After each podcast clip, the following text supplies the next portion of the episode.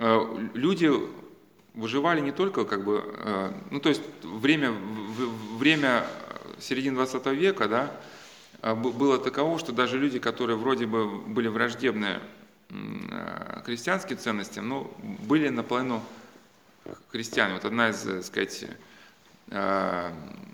эсерок да, писала, что значит, она, читая о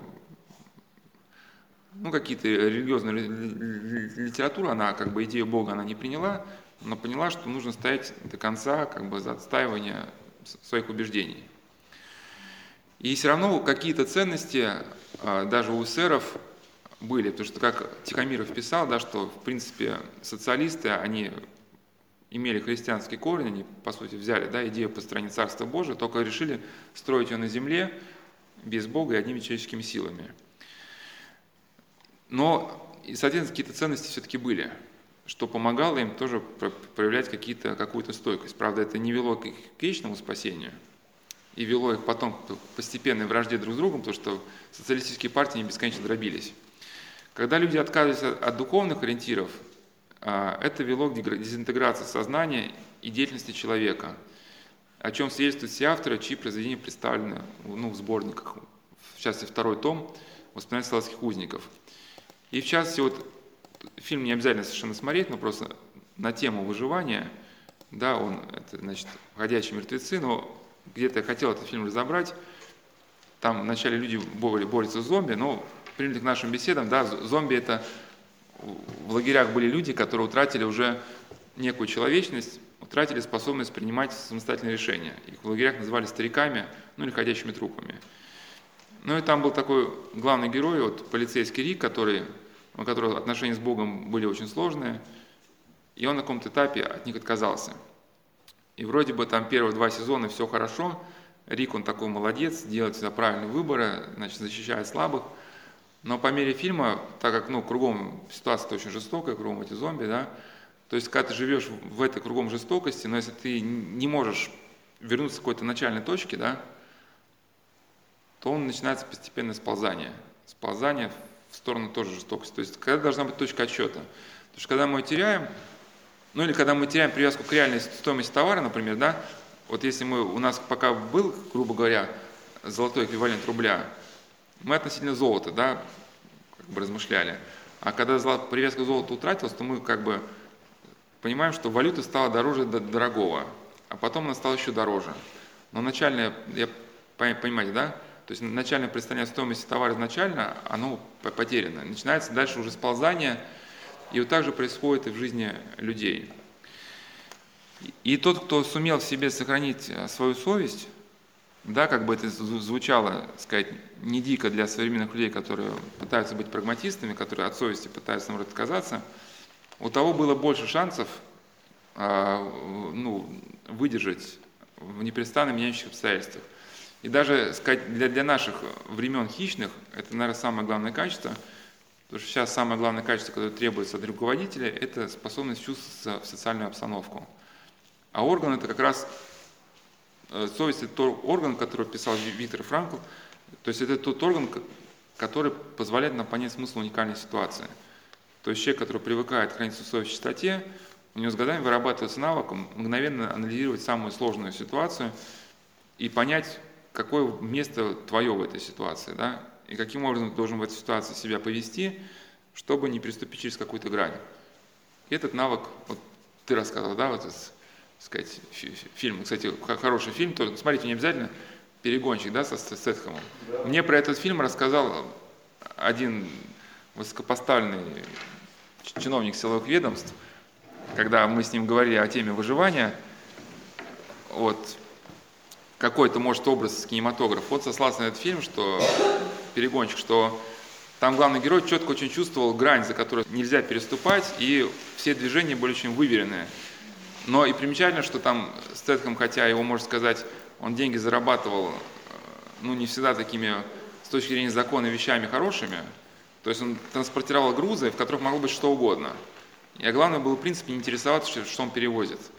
Но когда он увидел, что он перевозит в чемодане женщину, да, ну, да, он понял, что он уже не может следовать своим правилам ну, до конца, что он просто не может взять, сбросить счетов жизнь другого человека. Ну и он нарушает свои правила, мафия пытается его уничтожить за то, что он оставил эту женщину в живых. Ну и я к чему? Что за счет того, что у него были какие-то моменты в жизни, от которых он не мог отступить, да, хотя при всей, может быть, где-то и аморальности его образа, да, потому что там э, он довел людей до, до убийства, да, то есть он там э, в качестве работы, ну, ему, его наняли, в общем, грабители банка, забрать из банка на машине, и он там э, берет, берет, берет из банка людей, говорит, мы договаривались там на двоих, а их трое, да, они ему представляют, им пистолет в голове, там, типа, товарищ жми, крути баранку, там, мы тебя убьем. Говорит, ну, вы меня убьете, там, ну, вас же самих поймают. Выбирайте, как бы, да. Ну, и они убивают своего третьего товарища, конечно, это, ну, аморально. Но мы, я не говорю, что Стэтком был в этом фильме хорош, но, возможно, это был человек, который в детстве вообще ничего не знал, да, ни христианства, вообще ничего. Там вырос в трущобах, но какие-то моменты в его жизни были, через которые он не мог переступить. В частности, да, вот женщину бросить на производство судьбу он не смог, и благодаря этому выжил. Потому что пока ты хранишь свою совесть, у тебя есть способность как бы чутко реагировать. И вот один э, философ, который размышляет э, о выживании человека в эпоху постмодернизма, в, эпоху технологической революции, он говорит, что главная проблема человека в условиях четвертой технологической революции состоит в том, чтобы осознать свое новое, принципиально новое положение и те задачи, которые возникают, и, и те небывалые смертельные опасности, которые, значит, приведут цитату без переделания. Главная проблема выживания человечества в условиях четвертой технологической революции в адекватном осознании своего принципиально нового положения, возникающего перед ним небывалых смертельных опасностей и ответственном анализе вытекающих отсюда задач – ну как прокомментирую, да, вот сейчас, например, даже диагнозы, есть программа, которая выписывает ну, диагнозы. Ну, врачи поддерживают эти программы, на каком-то этапе они не совсем понимают, что они сами стимулируют развитие тех процессов, которые в скором времени выбросят за борт самих врачей. Да, учителя, которые ну, пытаются каким-то образом облегчить себе существование, переключиться тоже на какие-то системы, да, а компьютеры не совсем понимают, что если этот процесс будет развиваться, скоро не будут нужны одни. И вот это отсутствие человеческого контакта человека с человеком да, порождает это, те самые проблемы, которые, ну, как некоторые считают, да, придут потом к огромному количеству миллионов, если не миллиардов людей, которые, в общем, будут выброшены за, за сказать, борт экономической машины.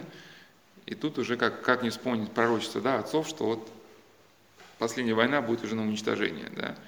И, соответственно, восстанавливать человеческие связи друг с другом, где нам удобнее пройти мимо, мимо другого человека, да, ну, не моя обязанность, не, не мое дело, что. Но мы, по сути, вносим свою маленькую лепту, да, в этот э, технологическое дальше, ну, ну технос, да, всесилие, всесилие искусственного интеллекта, который уже будет управлять Э, дальнейшей экономической моделью. Чтобы сохранить себя, соответственно, чтобы иметь возможность чувствовать ситуацию, человек должен был сохранить себя и, соответственно, убрал на себя какие-то риски. Да, потому что вроде бы логика выживания стояла в том, что чем меньше ты заметен, тем меньше шансов, что ты попадешь под раздачу. И Бруно Петельхейм писал, что э, ну, с его Э, книги «Просвещенное сердце» можно сделать вывод, что система уничтожения людей в немецких концлагерях, она была тщательно продумана. Э, была искусственно э, выращивалась, в лагерях искусственно выращивалась идея анонимности. То есть нужно было из взрослых людей вывести массу по-детски покорных, легко управляемых существ. Ну, как это достигалось, например, да? когда заключенные стали в строю, избивались обычно те, кто стояли ближе к эсэсовцу, и он мог, не, не ломая строя, достать кого-то. Да?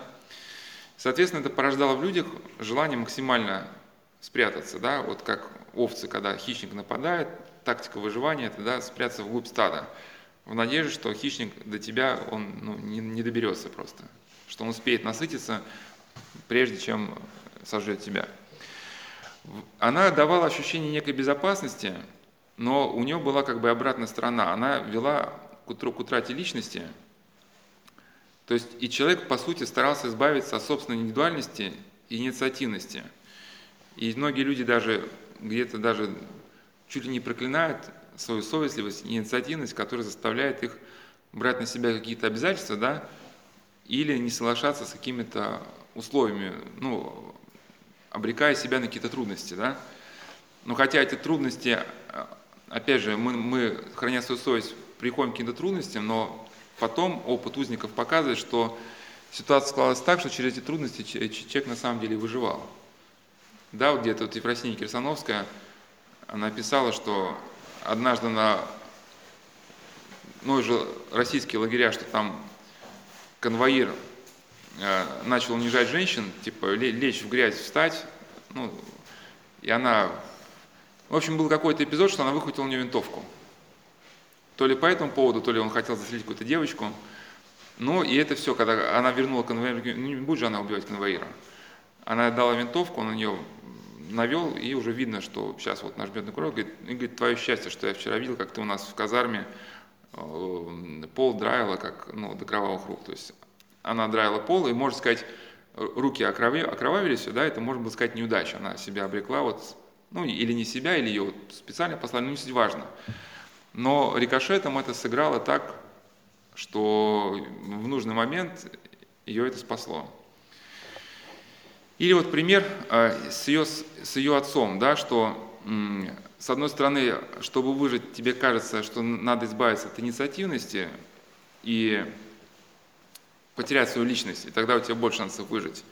Но рикошетом, э, и как Бруно писал, что он тот, кто жертвовал личностью ради сохранения тела, отказывался наименее способным остаться в живых. То есть он платил огромную цену. То есть, чтобы, как я сказал, чтобы остаться в живых – необходимо было четко держать руку на пульсе всегда, да, видеть, видеть, как меняются обстоятельства. Человек, который отказался от собственной личности, уже на это не способен. И вот Ефросиния Кирсановского как рассказывал про своего отца, что ее отец был следователем известным. И э, эта история как, показывает какую идею, что он выжил ну, благодаря парадоксальным как, моментам, да, ну, по, по логике вещей, как, ну, по средней логике вещей он делал все, чтобы наоборот погибнуть, да, но в итоге ситуация обернулась рикошетом так, что он выжил. Ну, вот это, да, конечно, промысл Божий человека, хранящего свою совесть, промысл Божий хранит. После революции он был арестован, и юристов э, Одессы, 712 человек, согнали на здание, где уже разместилась одесская, одесская ЧК. Ну, как правило, в таких ситуациях кончалось все массовым расстрелом. И вдруг откуда, значит, откуда-то появился человек в кожаной куртке. Он э, полистал как, какую-то книжку и обратился к папе и сказал, ну это самая Ефросиния Кирсанов рассказывает, Кирсановский, а вы чего здесь? Отец вздрогнул, но ответил, по возможности, спокойно. Вам это должно быть лучше известно, чем мне. Ступайте. Отец не сдвинулся с места. «Ступайте», — сказал человек в кожаной куртке, — «здесь вас ничего приятного не ждет». Ну, в общем, человек в коже что-то сказал по-английски двум китайцам, которые охраняли все это дело. Китайцы повели к выводу, папа пришел домой, быстро собрался, чтобы его повторно не арестовали, и ушел. И э, спустя какое-то время отец вспомнил, что этого человека встречал 11 лет назад. И 11 лет назад Э, этот э, чекист, да, начальник, он был, значит, работал в операционной одной клинике и стерилизовал инструмент. И отец допрашивал его в числе других по одному ну, делу, которое он вел. Это было дело Гиммель Фарба.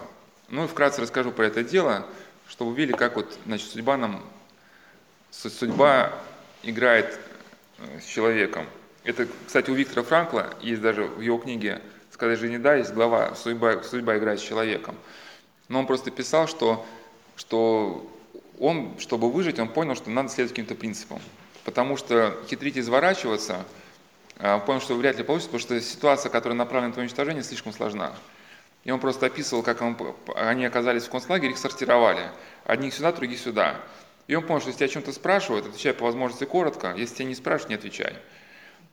Потом еще произошла еще какая-то сортировка, потом еще сортировка. И через кучу всяких сортировок он оказался опять с людьми, которых ну, знал ну, И он говорит, что трудно представить, через сколько всевозможных э, моментов мы прошли.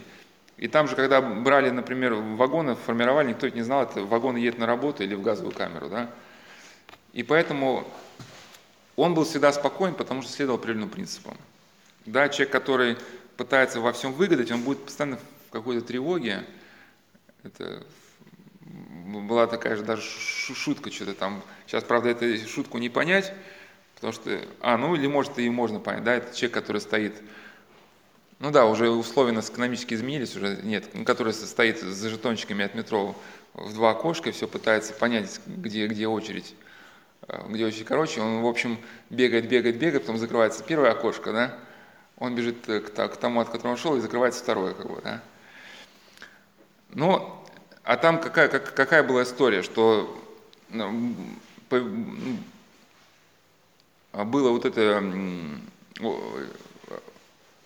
развито дело черносотенцев, да, сейчас мы не разбираем, ну, это все-таки кто-то считает, что Союз русского народа это было клеветан, да, в черносотенце, ну, не будем разбираться, что были ли черносотенцами членами Союза русского народа, или Союз русского народа была патриотическая организация, черносотенцы другое. Это вопрос ставим историкам. В общем, смысл, что черносотенцы были. И когда э, началось это дело, вот этого доктора, они стали активно в этот процесс вмешиваться. То есть это, э, это э, дело доктора Геммельфарб, он работал в сверхфешенебельной клинике Одесса, вот на том участке, а, где ну, жили очень богатые люди. Следователь, а э, Кирсановский, следователь, он работал не на этом участке, он работал по сверхважным каким-то делам, и просто когда следователь участка уходил куда-то в отпуск, или, да, он просил своего, сказать, товарища, ну или по долгу службы, да, в общем, а, его участке. Ну, там в основном были не убийства, да, бытовые, а там ограбление сейфов, там, а, значит, кража драгоценностей – и вот это дело, как раз он приходит подменить товарища, и вдруг на него сваливается это дело. То есть, э, ну, якобы во время операции Гиммельфарб толкнул операционную сестру, которая оказалась на пятом месяце беременности и произошел выкидыш. Но произошел общественный резонанс, что, который стоял, ну, что еврей погубил русского младенца. Ну и вокруг этого дела стали кипеть общественные страсти. Ну, а он э, стал как следователь вести это дело и выяснил, что дело было совсем другое, что пациентка была, у нее сердечная недостаточность, доктор проводил операцию, а операционная сестра, она умышленно мешала благополучному сходу операции, роняла инструменты, подавала не то, что просил хирург, и когда операция стала затягиваться, и состояние больной стало критическим, хирург решил обойтись без ее помощи, отпихнул ее, но она не падала, и окончил операцию сам. Ну, в ходе следствия обнаружили, что никакого выкидыша не было, что впоследствии она сама сделала аборт, воспользовавшись услугами незаконно практикующей акушерки.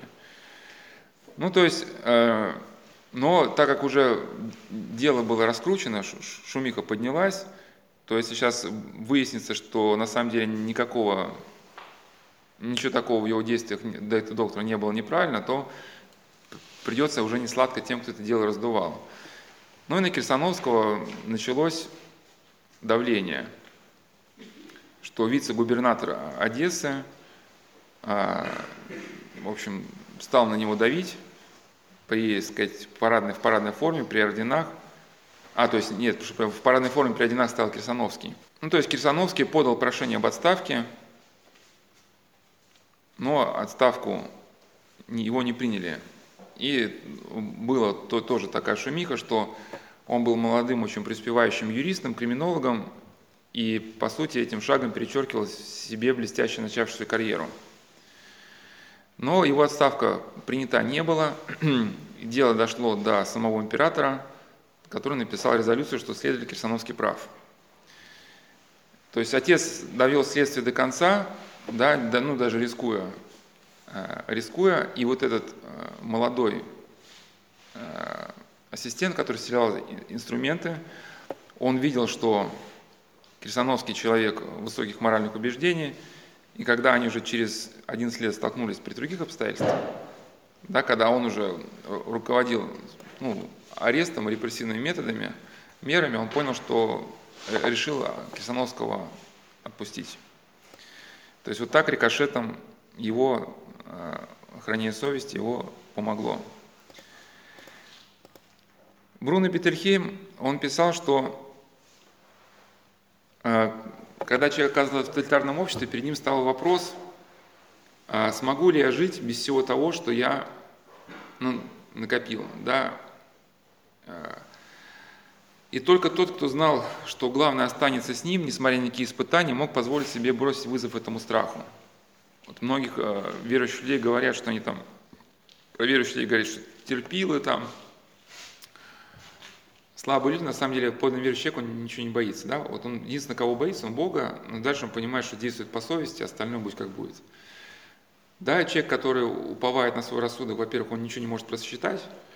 Сейчас мир стремительно меняющийся, да, и не изменчивость главное качество сейчас нашего мира. И даже вот этот известный автор Насим Талеб, у него есть книга «Черный лебедь», который пишет, что многие модели, которые хотят помочь нам просчитать ситуацию, они ложные.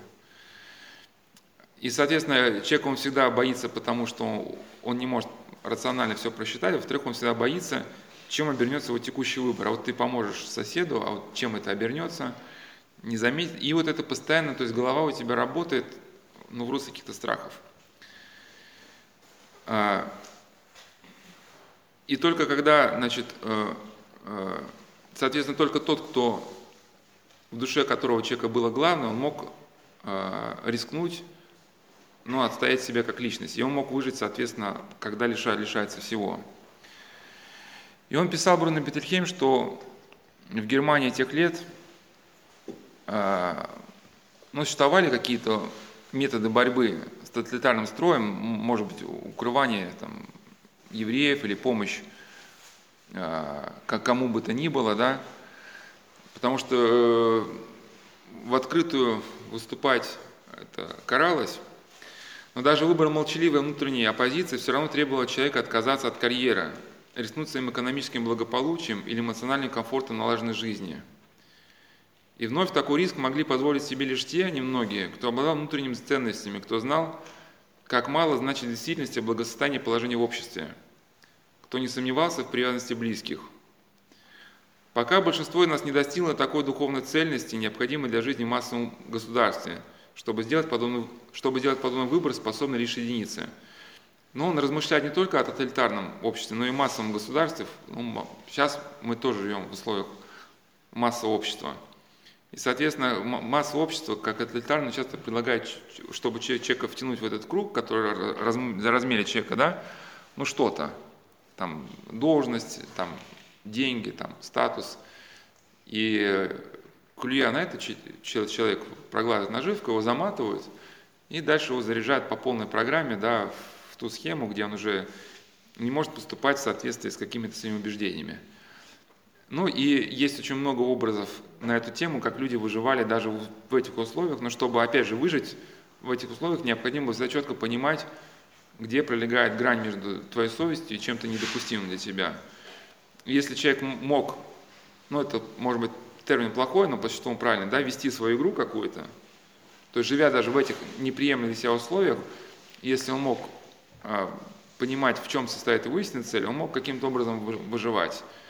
Ну, по крайней мере, лавируя, лавируя между какими-то обстоятельствами. Лавируя не в смысле всех, как стеклотару там продавая, да, а лавируя в том смысле, чтобы сохранить свою совесть, а, а, с кем-то там договариваться, потому что как мы дальше будем говорить, Бруно Петрихейм писал, что э, если человек начинал мыслить стереотипами, он не мог сопротивляться среде, потому что он среду воспринимал в виде каких-то клише. То есть, например, охранники, эсэсовцы ему все мерещились там, ну, зверями. Там. Ну, где-то они действительно были жестокими, да, но на практике у всех у них были свои характеры, да, если у человека было внутреннее чутье, он с каждым из них мог потихоньку там начать договариваться. В частности, вот эта ситуация была описана в книге «Освенцим тоже город», да, где человек вроде бы оказался в Освенциме, в лагере, в котором было выжить невозможно, но он хотел помогать своим соотечественникам, да, и был, значит, бригадир, который жестоко очень обращался с работниками, И он говорит, а если, ну, типа он решил вначале договориться со своими работниками, ну, со своими сотрудниками сам, чтобы они хорошо работали, да, планы выполнялись, но только все это было без избиений. Потом он достал бутерброд этому значит, начальнику и обеспечил ему ежедневную похлебку, да, взамен того, чтобы он не обращал внимания, как он проносит продукты и подкармливает своих, сказать, товарищей, да. И там дальше уже началась вот такая, как бы он помогал одним, и даже когда появился какой-то надзиратель особо, э, который э, ну, ну, избивал, избивал заключенных, соотечественник, он договорился с более высокостоящим начальством, немецким тоже, чтобы мы им поменяли надзирателя, и того сразу как бы в расход, да. И то есть тоже в этот капо, ну, надзиратель тоже, наверное, был удивлен, что ему казалось, что он сможет выжить только выслужившись перед начальством, да, ну, максимально, что значит выслужиться, максимально быть зверем, да, и тут это же начальство тебя самого за твою, сказать, активную службу в расход. Да? Ну, и, соответственно, вот человек, который старался не переступать через какие-то фундаментальные принципы, он мог лавировать. А, человек, оказавшийся а, а, в условиях экстремальных, если у него не было твердой позиции, он хотел лишиться не только дара речи, но и возможности делать что-либо, способное вызвать недовольство властей – но одно дело вести себя подобно ребенку, если ты действительно ребенок. Ну, то есть, то есть человек хотел стать наподобие ребенка, который ни за что не отвечает, не принять никакие решения. Если ты ребенок и ведешь как ребенок, это нормально. Но если ты взрослый человек, но пытаешься вести себя как, как э, ребенок, да, это уже совсем другое, и такая позиция имеет психологические последствия. В условиях террора Человек становился беспомощным и зависимым, что приводило к расколу личности. А тревога и стремление защитить свою жизнь приводило к тому, что он отказывался от необходимой способности правильно реагировать на события и принимать решения. Да? Хотя именно эта способность давала нам лучший шанс на спасение. То есть именно наша способность чувствовать ситуацию, она нам дает возможность выжить, да? но именно эта способность а, она нас самих пугает, потому что она может привлечь к нам какое-то внимание да, со стороны. И лишаясь этой способности, взрослый человек неизбежно превращается в ребенка. И человека истощала вот сама вот эта дилемма, что чтобы выжить, нужно принимать решение действовать, но в то же время, принимая решение действовать, ты можешь привлечь к себе внимание и можешь погибнуть. Да? И это изматывало э, человека настолько, что он лишался чувство независимости и постоянно начинал как бы впадать в какие-то самобичевания, да, в самотерзание, что тоже в итоге его разрушало.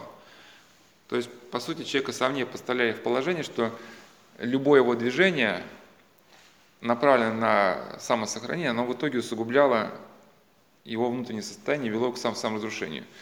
Но опять же, Бруно Бетельхейм не был христианином, да, и поэтому не знает, как бороться с лагерем. Он писал, что он описал, как это все уничтожалось, но не описал, как можно вот выживать. Но вот когда человек основан, как бы его жизнь основана на истине выбора, да, у него эти выборы сами собой, они стремятся вот, ну, к какой-то правильности. Разрушение личности заходило так далеко, что люди теряли автономию, единственное средство для адекватной самостоятельной оценки событий. А, и на каком-то этапе они уже не могли отличить реальный факт от того убеждения, которое порождало страхом. Ну вот где-то и мы, также вот где-то вот если сейчас подумать, да, вот, ну, многие же мы вот так же живем. У нас нету какого-то автономного вот этого мышления, способности выносить какие-то самостоятельные суждения, да, где-то, может, даже не, не, не потому, что там нас кто-то пугает, потому что, ну, нету времени читать, как-то анализировать, да, вот. Ну, теоретически там все знают, что, ну, центральные каналы, там, наверное, пропаганда и что-то неправда, поэтому надо выбрать какие-то независимые источники. А независимые источники – это те же самые центральные каналы, да, то есть которые управляются из, из того же самого, а? Ну да, это, это просто меня один человек, правда не про Россию, про Германию рассказал, что он долгое время, ну некоторое время жил в Германии, решил узнать, что иностранцы думают, что немцы думают о России. Говорит, это три главные темы. А, и он взял вначале центральные каналы, потом независимые, потом всякие частные, всякие, то есть у тебя возникает, что иллюзия выбора некого, да, на самом деле никакого выбора, говорит, нет, это три темы. Это фантастические безумные миллионеры, ну, в России там, да, которые швыряются деньгами, И это фантастическая, э, нищая такая маргинализация, ну, маргин... в общем, маргиналы какие-то, да, и фантастически красивая природа. И вот это вот три темы, которые на всех каналах, которые, по идее, ну, должны с разных углов как-то освещать реальность, да. И вот Олег Волков, у него вот есть интересное размышление на тему автономии. Конечно, выражение «быть тише воды, не ниже травы», оно где-то правильное, но в каком смысле? Что ну, не лезь на, на рожон. Это еще хорошо, кстати, мысль была показана в фильме «Раз-два», да? Хотя, может быть, фильм манипулятивный, кажется, он был снят в годы перестройки, когда было модно нашу армию, так сказать, поливать грязью. Но, тем не менее, не, не, менее, не знаю, э, значит, конечно, фильм был основан на реальных событиях, но перегнули ли палку в этом фильме или нет, но там просто описывалась ситуация, как один боец расстрелял свою часть из, из, из пулемета. Ну вот допекали, допекали, допекали, там деды, да, потом у него планка грубая упала, он, так сказать, взял со склада пулемет, обезоружил часового и раскрошил, так сказать, всю свою часть. Ну там, правда, не, пока не показали, там просто показывают, что он стоит с пулеметом, ломится спецназ, и он кладет пулемет на пол. А в реальной жизни он начал стрелять. Ну а фильм начинается с того, что происходит так сказать, э, погрузка личного состава в поезда, которые едут уже на место прохождения службы. И там сержант ну, подтрунит на, на, на новобранца. Ну ничего такого особого не было. Просто, ну, как бы там, ну, шутит, там, ребята, ребята, что там, что там спим, давай, что спим на ходу, там, ну, а он, значит, такой, как бы, крепкий парень, и он какой-то нарываешься сержант. Ну, прямо он еще как бы, да, он еще как бы форму гимнастерку надел, и он тоже начинает сержанта строить, прямо, ну, при, при всех. Ну, конечно, я, я к чему, что надо иметь автономность свою, но, но, но тут был открытый, открытый вызов, и если бы сержант, может быть, его не принял бы, этот вызов, да, ну, по своим понятиям какие-то, может быть, да, криминализирован, он бы там, ну, перед пацанами бы как бы уже не, не камильфо. И в итоге, ну, произошла трагедия, что они приезжают в часть, и сержант, что называется, закусился на этого новобранца, понял, что он не в его части будет, пошел к спящему полковнику, говорит полковнику, там, слушай, говорит, тут мой землячок приехал, можно, типа, он со мной, типа, земелья мой побудет. Говорит, ну, забери его дело, да, и он к себе его переводит там, в роту и начинает его по полной программе а, муштовать. Ну, в каком-то смысле я к чему, что хотя это трагедия была, да, но человек тоже должен понимать, на что он идет. Вот, от, от, ну, когда начинается открытое противостояние, да. То есть ну, оно возможно, но когда эта ситуация по делу какая-то. Но мы, мы, если будем каждый день со всеми вот это противостояние организовывать, то наша жизнь как-то хаотизируется. Но опять же, вот я к чему, что вот мысль Олега Волкова, ниже следующего, надо э, с рассуждением воспринимать. Но он, когда приехал в Архангельск, после того, как сидел уже на Соловках, кажется, второй раз или первый, я уж не помню, а, а, в Архангельске ну, была, конечно, страшная нищета, там умирали крестьяне с голода прямо на улицах. И вот он как раз описывая ситуацию в Архангельске, он приводит размышления о том, что сейчас многие хотят восстановления прошлого режима.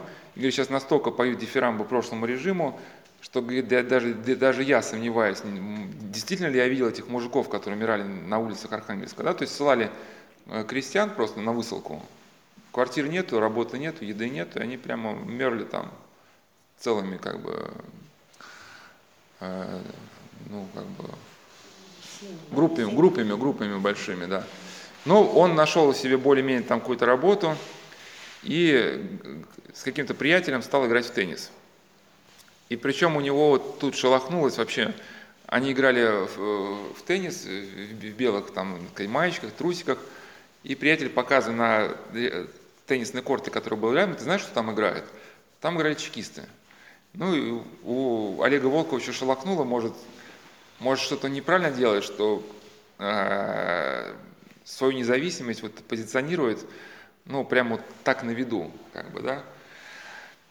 И как вот размышление на этот счет, что меня избавила относительная легкость э, значит, жизни архангельской, ну, когда у него работа пошла, деньги появились, э, какие-то отвечающие вкусом занятия.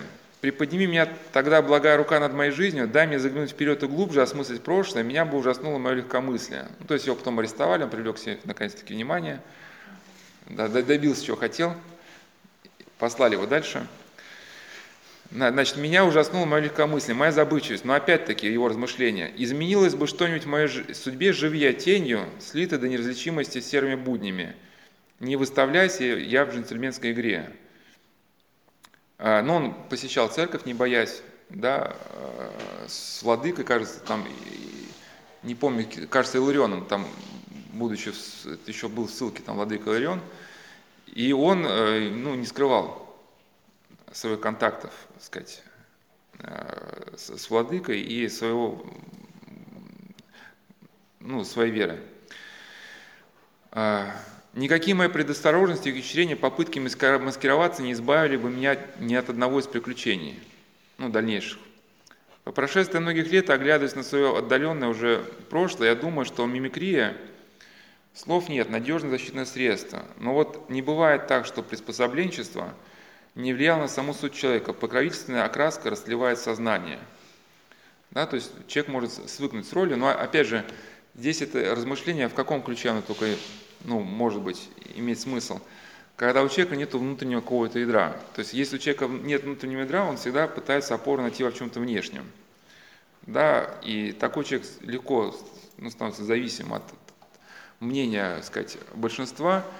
И если он пытается этому мнению большинству противостоять и пытается как бы слиться с окружающей обстановкой, он становится зависим от окружающей обстановки, да. Человек, который есть внутреннее ядро духовной жизни, вот мы разбирали беседы, да, с чего начать духовную жизнь, да, внутреннюю, то ему как бы нет нужны, он даже не ставит вопрос, ему скрываться или не скрываться. То есть он спокойно живет в своем режиме, да, ну, понятно, что в какие-то ситуации вот, ну, не надо лезть на рожон, вот, ну, по принципу вот этого фильма «Раз-два». И вот некоторые, э, некоторые примеры, показывающие а, что вот эта стратегия, да, остаться собой, что она на самом деле а, помогает человеку выживать. Потому что сейчас в основном, да, как бы над совестью смеются, над какими-то ценностями, принципами смеются, да, но на самом деле вот многие наши соотечественники и себя это теряют, они становятся, ну, роботизируются, теряют способность иметь собственное мнение. И, по сути, даже если читаешь, ну, современные какие-то отзывы, это, по сути, ну, есть какие-то некоторые темы, да, которые повторяются там, у одного и того же там, автора, по сути, все друг, пересказывают друг друга, потому что вот уже, чтобы свое мнение сформулировать, ты вначале должен научиться сформулировать собственное мнение, храня свою совесть, да, в мелочах. И вот как Бруно Бетельхейм описывал, ну, приведу несколько, некоторые примеры, вот как люди выживали, ну, из тех, кто научился свою э, совесть хранить. Этот пример я уже приводил часто, но еще раз приведу. Бруно Бетельхейм описывал, что в концлагере было запрещено оказывать медицинскую помощь да, заключенным евреям, и можно было ее оказывать только если речь шла о производственной травме. Ну, человек оттяпал себе палец, ну или ему придавило машиной палец там какой-то, да. Ну, может быть, я не знаю, если он сам себя оттяпал, лечили бы или нет, не в курсе. Но суть вся, значит, просто производственная травма. Если он просто заболел, у него желудок, то нельзя лечить. И некоторые, значит, заключенные обсуждают, как они будут упрашивать этого эсэсовца, чтобы он их дал талон на оказание медицинской помощи. Но Бруно Петельхейм описывает ошибку этих людей, говорит, что они э, мыслили стереотипами, и поэтому вот к этой пластичной реальности они не, не могли адаптироваться. Ну, например, один из них э, хотел, ну, даже не сколько ситуаций разбираются, как вообще действовали люди в те времена, да, кто-то из них хотел разжалобить эсэсовцев с ссылкой, что вот я же там работал на свою страну, как бы, да, там, не покладая рук, а человек не понимал, что для эсэсовца э, до гитлеровской Германии это был позор и унижение. И только с приходом Гитлера вот, значит, все стало как надо. И те, кто работал на довоенную Германию, значит, те работали неправильно. И человек, который сейчас ему объясняет, что он работал не покладая рук, значит, этот человек был участником того позора, да, ну, который, по мнению СС, да, значит, настиг э, довоенную Германию.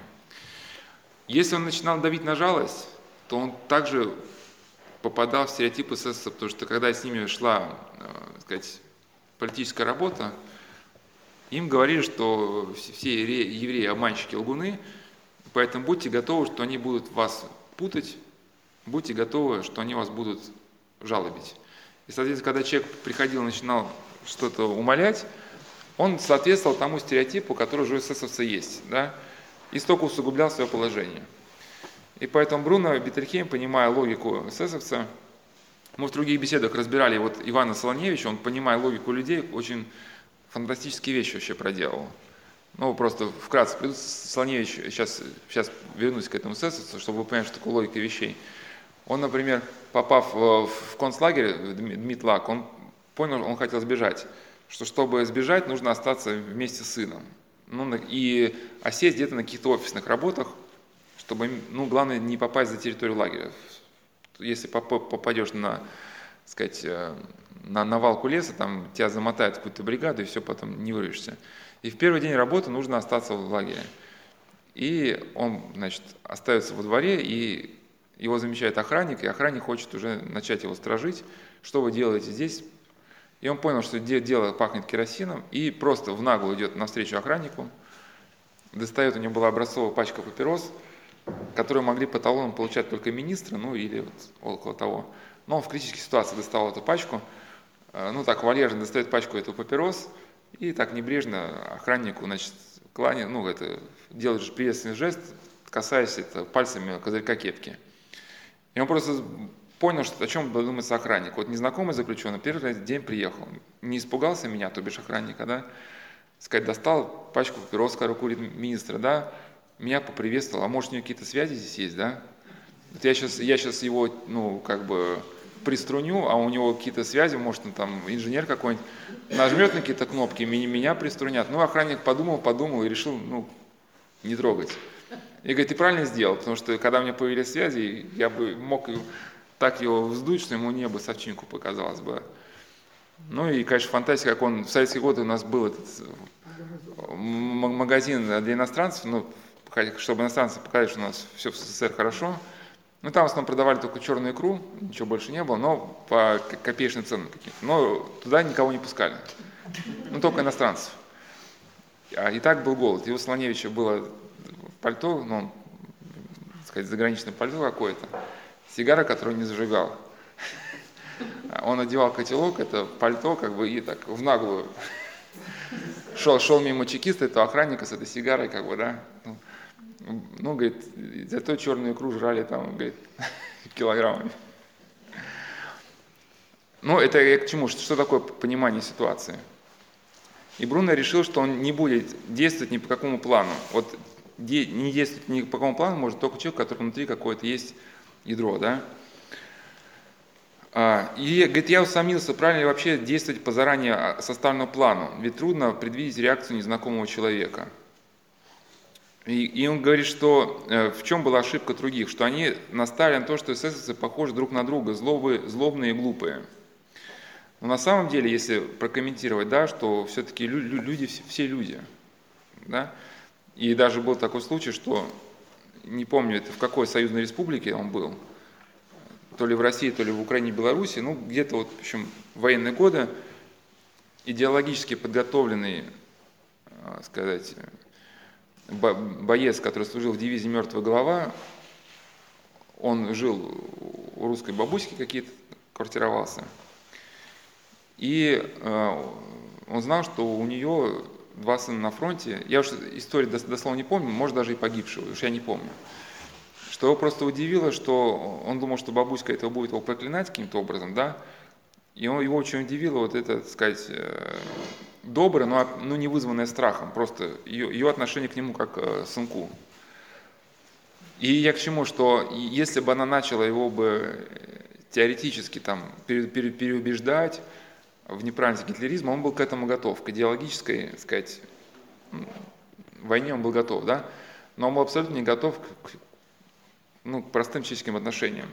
И вот, по сути, своим человеческим отношением вот эта бабушка сломала вот эту всю всю модель, которую идеологическая машина в нем выстраивала. Да? И он просто на этом простой бабушке, он просто понял всю ложность той доктрины, которую ему внушали. И из ее дома он ушел другим человеком. Понял, что как бы то, что он делает, это неправильно.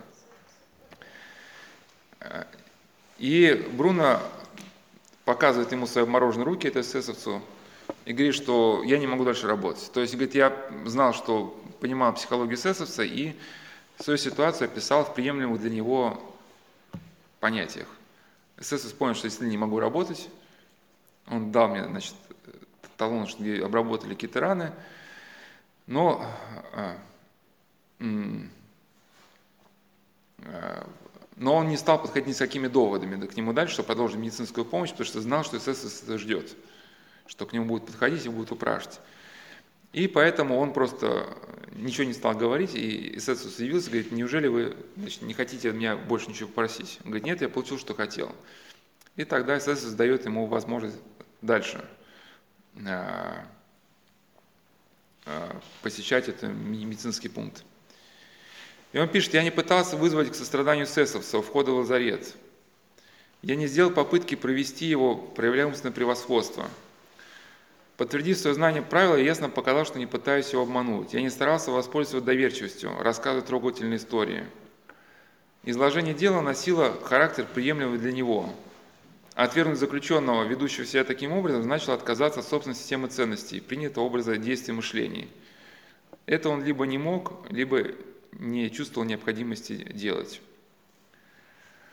Если же человек начинал действовать, исходя из стереотипов, ну, то есть, если в чем, да, мы утрачиваем способность чувствовать ситуацию, ну, как-то нам дальше надо жить в мире, мы начинаем мыслить стереотипами. Ну, или мы, например, что, отобрали у кого-то деньги, ну, там, да, там, обманули как, какого-то нашего соотечественника, да, чтобы себя оправдать, мы должны предчувствовать, ну, какое-то создать себе объяснение – что все наши соотечественники это, ну, типа, ну что это такое? Это, значит, неправильный класс людей, у которых можно отбирать, да? Но на дальнейшем этапе, когда тебе надо, чтобы выжить, с кем-то из них договориться, ты этого сделать уже не можешь, потому что ты их рассматриваешь сквозь позицию какого-то стереотипа. И вот он пишет, что большинство контактов заключенных с СС превращались в столкновение стереотипов. У СС был свой стереотип в отношении заключенных, у заключенных свой стереотип в отношении охранников – но противостояние одной иллюзорной системы, то есть когда одна иллюзорная система противостояла другой, то становился невозможным реальный контакт между э, реальными людьми, и шансы у заключенных были при этом всегда плохие. Ну и то есть, и обратите внимание, как сейчас все, все происходит по телевизору, да, вот что мы в принципе знаем, ну, тоже о западном мире. Ну, мы знаем только, что там разврат, геи, как бы, трансвеститы, как бы, ну, и безумная экспансивная политика, да. Но то, что там также вот какие-то люди вот есть, простые люди, которые вот хотят воспитывать детей, как да, в каких-то ценностях, ну, может быть, они не, не всегда соответствуют православному мировоззрению, но стараются более-менее правильно это делать, да. И, соответственно, когда, то есть у них в отношении нас иллюзорная система, что тут все тоже, как бы, да, такие, так сказать, экспансивные люди, и мы в отношении них иллюзорную систему, да, тоже имеем. И договориться между друг с другом мы уже не в состоянии, да, и вот действует принцип «разделяя властвуй», просто если раньше э, надо было действовать путем подкупа, там, убийств, то есть если там какие-то племена, какой-то антимперии, вокруг нее племена есть, да, что принцип «разделяя властвуй». Если они объединятся, они станут для тебя угрозой. Поэтому надо было возвышать одних, да, давать им деньги, статусы, почести, с ними дружить, чтобы они уничтожали вторых, потом убирать первых, там, еще, ну, постоянно все это, чтобы каша это варилась. Сейчас это все действует с помощью сетевых технологий. Да? У нас, э, если образ э, врага не в другой стране, то, э, ну, сейчас видите, как разные группы населения, они разными клише какими-то, да? И даже, по сути, вот атеисты, когда они размышляют что-то о верующих, по сути, они же не верующие, людей громят. Они же громят какие-то просто стереотипы, которые у них есть в отношении верующих, да? Ну и также мы, когда там э, с кем-то полемизируем, мы не сколько полемизируем людей, сколько с, с тем образом, который нам подсунули, да, вместо этих людей. И в итоге, как бы они видят, что наши аргументы какие-то, ну, безумные, да, и мы видим, что их аргументы какие-то безумные. И вот так мы договориться не можем. И вот здесь, опять же, да, вот к вопросу совести, что только тот человек, который решил, ну, не, не бояться правда, хотя бы в своей жизни, тебя действительно на какие-то трудности, на тебя это обрекает, но в том числе эти трудности, решение трудностей тебя приводит к контакту с другими людьми, к новым, так сказать, сведениям, к новым знаниям, и даже эти трудности тебе ведь и позволяют не слиться с этой ситуацией, да, потому что когда ты откажешься от этих трудностей, ты отказываешься и, и от того, что тебе из этой ситуации ну, не дает слиться. Потому что в чем гибель человека, мы начали да, сначала, что когда он затачивается полностью на регламент в той обстановке, в которой он живет. А страх, желание сохранить жизнь вынуждают человека отказаться от того, в чем он заключается шанс на спасение, от способности разумно реагировать и принимать здравые решения. Да? И отказ от этой способности человек не обретает покоя. Он дальше мучается, да, ну и э, разрушается. То есть, если подытожить, чтобы выжить, необходимо было проявлять индивидуальность инициативность в постоянно меняющихся условиях. Но это же качество, как бы, да, могло тебе привлечь внимание. И тот, кто жертвовал личностью ради спасения тела, да, уплачивал огромную цену, потому что не становился наименее способным остаться живых. То есть, ну что, личностью ради сохранения тела, да? Ну, поступиться совестью чем-то, да? И вот примеры вот еще э, в чувственную ситуацию. Вот один человек рассказывал, что такое выжить, да, в чувственную ситуацию. Он рассказал, что на улице увидел, как несколько людей начинают разминаться, ну, он сам занимался рукопашным боем, и понял, что четверо человек просто хотят развлечься, ну, какие-то работяги там, ну, гастробайтеры приехали, значит, и начинают разминаться, он понял, что сейчас, сейчас его просто будет драка, ну, а он будет мишенью. И он просто стал подпрыгивать и хлопать ладошами так над головой. Ну, какая-то вещь абсурдная. И они просто стали переться, они не, не поняли, что происходит. Да, эта ситуация для них она, настолько она оказалась ну, непонятной, что они ничего не стали принимать. Это вот очень похоже, есть такие какие-то китайские стратегионы, некоторые принципы ведения боя, и там, ну, эти стратегионы, они а, часто носят, носили опытный характер, то есть в истории военного дела появились благодаря ну, реально какой-то боевой ситуации. Ну и там был какой-то уж там все китайские названия, я уже там не вспомню, что тоже нестандартное мышление. То есть войска большие подходят к городу, у города защитников почти не осталось.